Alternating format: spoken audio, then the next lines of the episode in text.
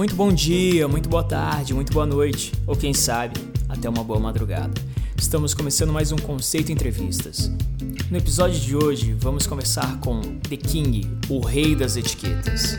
Figurinha carimbada nos programas de variedades da TV brasileira, já dividiu o palco com Ana Hickman, Geraldo Luiz, Claudete Troiano e o príncipe, o eterno príncipe, Rony Von.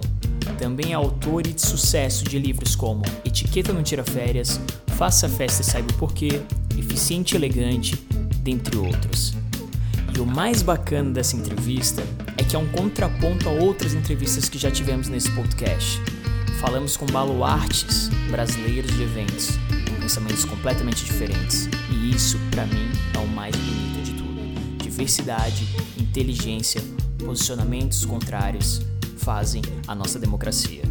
Então não tem hoje uma aula, mas sim uma MBA ou uma pós-graduação travestida de podcast com Fábio Arruda.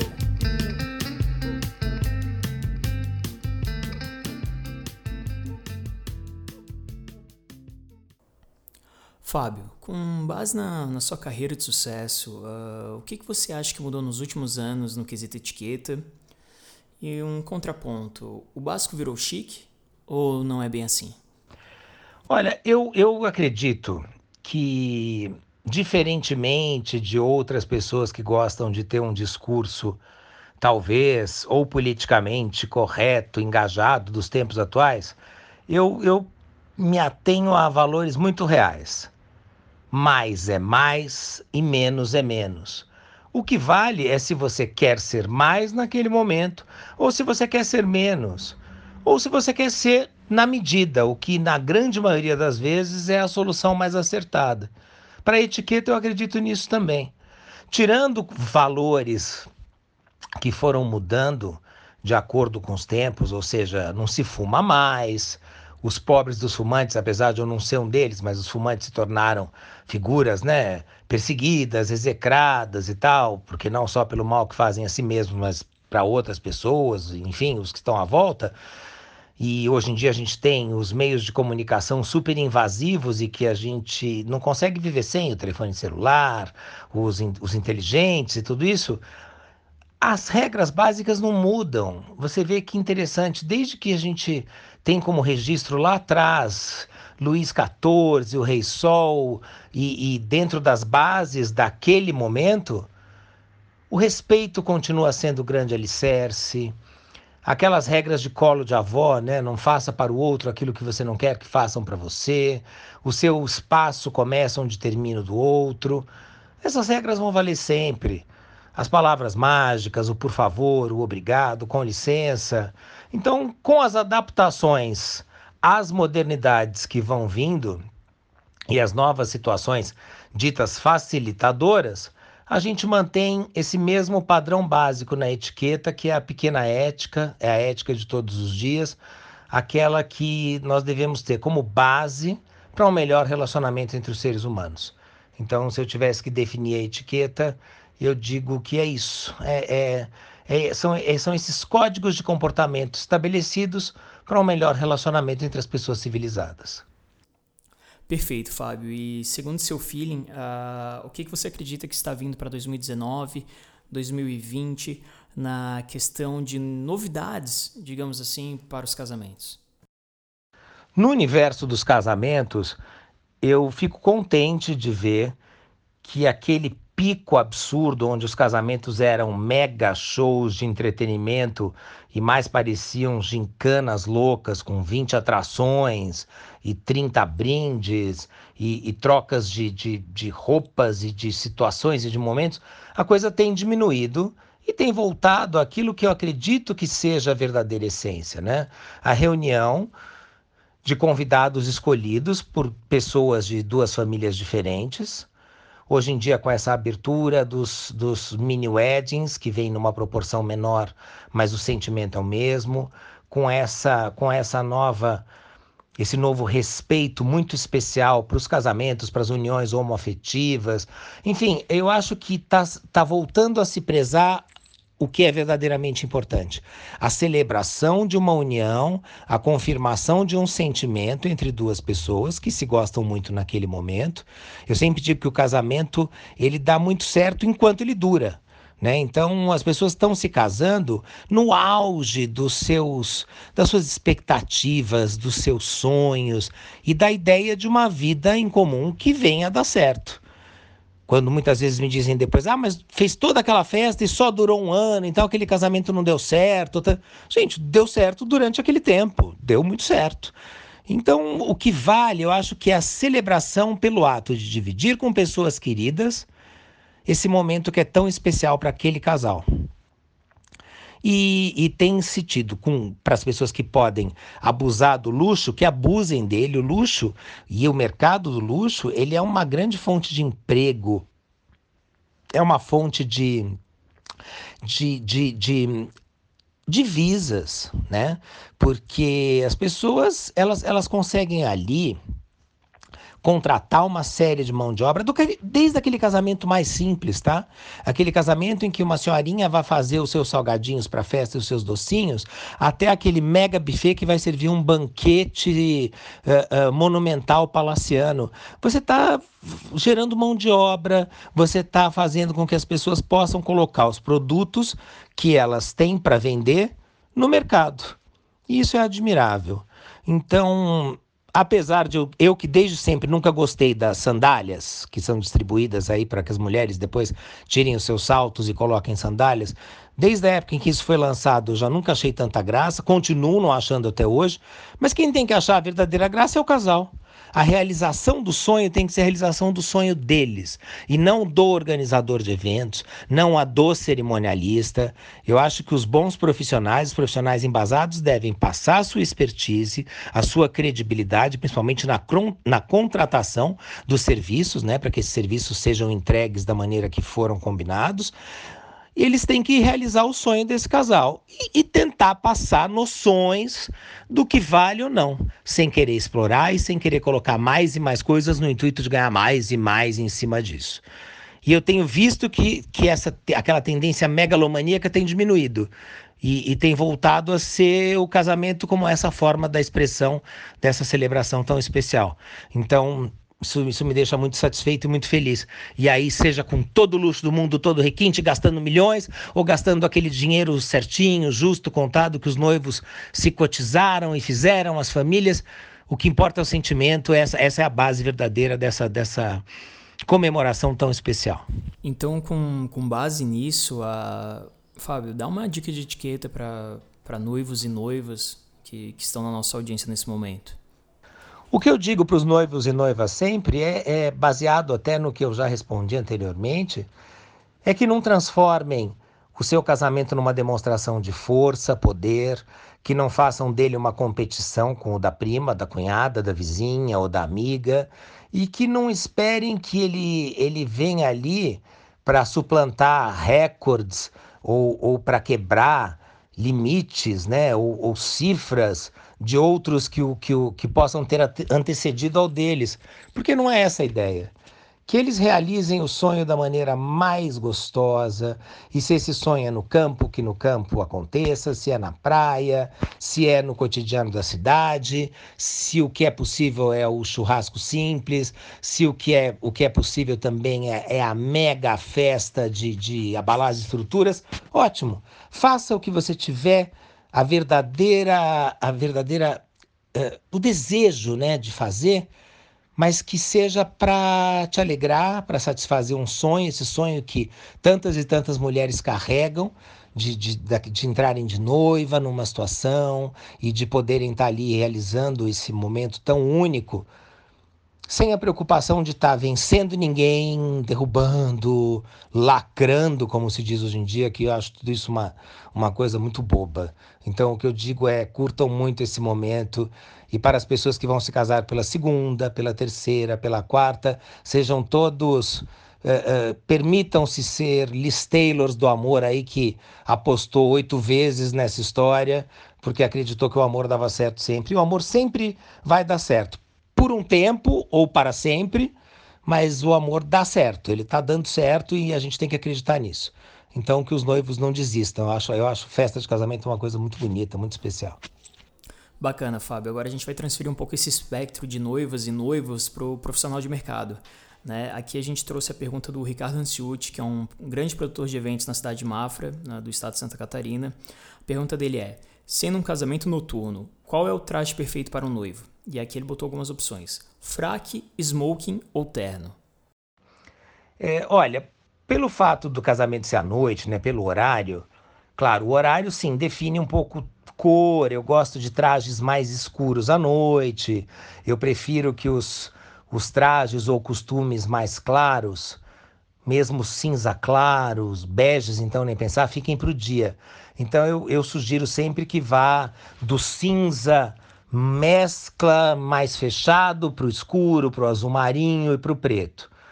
Quanto à definição do traje, se vai ser um smoking, se vai ser um fraque, depende da formalidade né? Se vai ser um costume, um terno, depende da formalidade que os noivos querem conferir àquela cerimônia.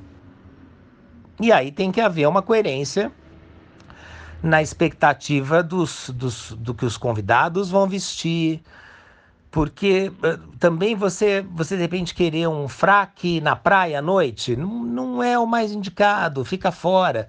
A elegância é apropriada. Você não consegue ser chique ou ser elegante se você não estiver adequado ao momento e à situação.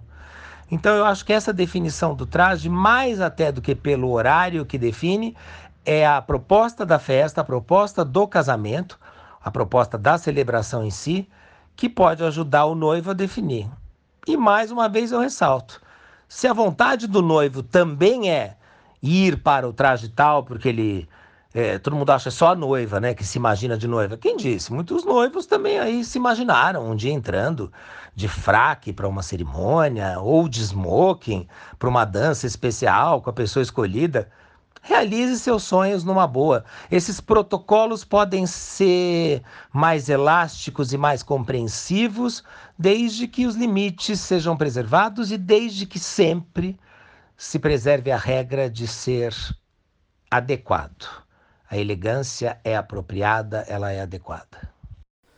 Trocando um pouquinho de assunto, Fábio, ah, você que é uma pessoa extremamente midiática, uh, o quão importantes são as mídias sociais hoje para o seu trabalho? As mídias sociais são importantíssimas. Eu acho que é tá, tá mais do que confirmado que é o veículo de divulgação dos tempos futuros, tem sido cada vez mais. A gente tem notado isso, a gente notou isso após um momento político, onde uma eleição né, presidencial no nosso país aí foi definida através desses veículos. Eu acho que as mídias sociais são muito importantes. Eu acho que elas devem ser usadas com respeito, com critério, com opinião, sim, você não precisa ser nem deve, eu não gosto de gente que é demagoga ou, ou, ou muito, sabe, ah, vai para todos os lados, para onde soprar o vento eu vou. Você pode ter opinião, você pode ter a sua postura e deve ser assim, mas sempre respeitando os outros. Porque não, não está escrito em lugar nenhum que a sua opinião é a mais certa, como a minha. A minha não é a mais correta, não é a mais. a mais. Uh, dotada de sabedoria. O que eu tenho é muito conhecimento nos assuntos. Eu procuro falar daqueles assuntos os quais eu tenho conhecimento, os quais eu estudei, eu vivencio, eu procurei me aprimorar ao longo da minha vida profissional e aí eu forneço opinião sobre eles. Essa sim mais embasada. Agora, eu acho que toda e qualquer divulgação nas mídias sociais, lembre-se sempre que é uma exposição. Então, ao estar expondo sua festa, seu momento, seus sentimentos, você é, você está aí pronto para ser eventualmente recriminado. não gosto disso, mas existe. Você está pronto para ser julgado, você está pronto para ser criticado. Agora, também vai ser elogiado, vai ser admirado, vai ser curtido. Então, também não deixe de postar as coisas por medo ou não siga regras que alguém projetou um dia ou, ou, definiu um dia que isso se posta, aquilo não se posta, tudo pode, tudo com bom senso pode, tudo com educação, respeito e sem snobismo, sem estrelismo, sem show para aparecer ou, ou querer ser melhor do que os outros, eu acho que tudo pode. É só a gente fazer um exercício do bom senso. Esse tem que ser o grande aliado nesses tempos tão imediatos das mídias sociais. E para quem não te conhece ainda, Fábio Arruda é? Fábio Arruda é uma pessoa muito, muito verdadeira. Eu sou uma pessoa muito verdadeira, né? E eu não, eu não me coloco na terceira pessoa, não. Então eu te digo, o Fábio, eu, eu sou. O Fábio Arruda, eu sou uma pessoa. Eu não sou diferente, né? O Fábio que as pessoas conhecem na intimidade, o Fábio Arruda, amigo das pessoas, o Fábio Arruda que priva da vida íntima de outras pessoas, é a mesma pessoa que eventualmente vem na televisão ou nos outros veículos. Eu procuro manter uma linha de comportamento Claro que com erros e acertos, como todo mundo. É, eu, às vezes, quando eu revejo certas coisas, eu falo: puxa vida, talvez se eu tivesse pensado mais 10 minutos, eu teria feito um pouco diferente. Mas eu não pensei aqueles 10 minutos a mais e a coisa aconteceu com sinceridade, com verdade. Então, eu, eu digo de, de alma lavada, eu não me arrependo de absolutamente nada que eu fiz. O que não quer dizer que, eventualmente, se eu fosse fazer novamente, talvez fizesse diferente. Mas quando eu fiz naquele momento, eu fiz com verdade, eu não fiz com nenhum com nenhuma premeditação, com nenhuma nenhuma malandragem. Então, tanto os meus erros quanto os meus acertos foram feitos de coração aberto. E espero, né? Eu sempre eu sempre digo isso. Espero me tornar cada dia acordar um ser humano melhor do que aquele que foi dormir no dia anterior. Conseguindo isso, um pouquinho que seja, eu já, eu já sinto que eu sou o Fábio Arruda que eu gosto de ser e que eu, que eu espero cada dia mais ser um pouco melhor. Fábio, vou aproveitar a despedida e já fazer uma pergunta futura. Uh, prometo que é a última. Uh, primeiramente, eu gostaria de agradecer esse carinho, esse aprofundamento e, e toda essa elegância desse trato, do, desde a da ideia de a gente fazer essa entrevista até agora ao fim dela. E já aproveitando, é, quais são os projetos, os pensamentos e as propostas de Fábio Arruda para 2019 e, e o futuro? Desde já um grande abraço, muito obrigado e fica com Deus. É, 2019 está sendo um ano de, de inovações, assim. É, eu estou investindo bastante nos, nos canais digitais, nas mídias sociais. Tenho procurado, as pessoas têm me pedido muito o canal do YouTube, esse ano sai. E então eu, eu quero estar cada vez mais próximo das pessoas. As pessoas se fascinam muito que eu respondo a todo mundo que me faz, que deixa seus comentários no Instagram, que hoje é a rede que eu mais uso, né? Eu compartilho do Instagram pro face, para os Facebooks que eu tenho e, e para outras mídias, assim, minha base tem sido o Instagram. E existe até, por exemplo, tem um Twitter que, que eu não uso e tem um Twitter falso, mas aliás, acho que até mais de um, e que as pessoas perdem ainda tempo fazendo um perfil falso de outras pessoas. Eu acho isso tão maluco. Mas quem me conhece, me acompanha, sabe quando lê alguma coisa ou quando ouve, se pode ter sido dita por mim ou não. Mas essa, os planos para este ano e os futuros, eu acho que é isso, é cada vez mais seguir essa tendência de estar mais próximo do público em função das mídias sociais, em função do, de todos esses canais tão abertos e tão diretos e, e procurar sempre dividir, dividir ao máximo aquilo que eu sei, aprender cada vez mais. E eu tenho aquela máxima, né? Ninguém é obrigado a nascer sabendo, só não pode morrer ignorando. Então isso vale para todos nós. Eu me incluo nesse grupo. Eu espero cada vez mais ir aprendendo, ir acrescentando. E quanto mais eu somar para mim, eu quero dividir para com aquelas pessoas que, que gostam do que eu falo, que gostam de ouvir o que eu digo, que gostam de ler o que eu escrevo, que gostam de fazer parte daquilo que eu penso. Então, um grande prazer também ter mais uma vez me comunicado aí com, com pessoas reais e, e focadas e interessadas. E Aquelas que não gostarem, também pode, nada mais do que justo, mas a gente tem tanta opção na vida, né? Então vamos priorizar buscar informação naquelas pessoas que a gente gosta, admira, respeita. E se não gosta ou não tem nenhum outro sentimento também, tem um leque enorme aí de tantas outras que a gente pode seguir ou fazer. Então eu agradeço aqueles que estão sempre comigo e me sinto muito acarinhado e me sinto verdadeiramente cheio dos amigos aí virtuais que fazem muito bem. Muito obrigado e até uma próxima. Senhoras e senhores, este foi Fábio Arruda. Espero vocês no próximo podcast, sempre aqui no Spotify.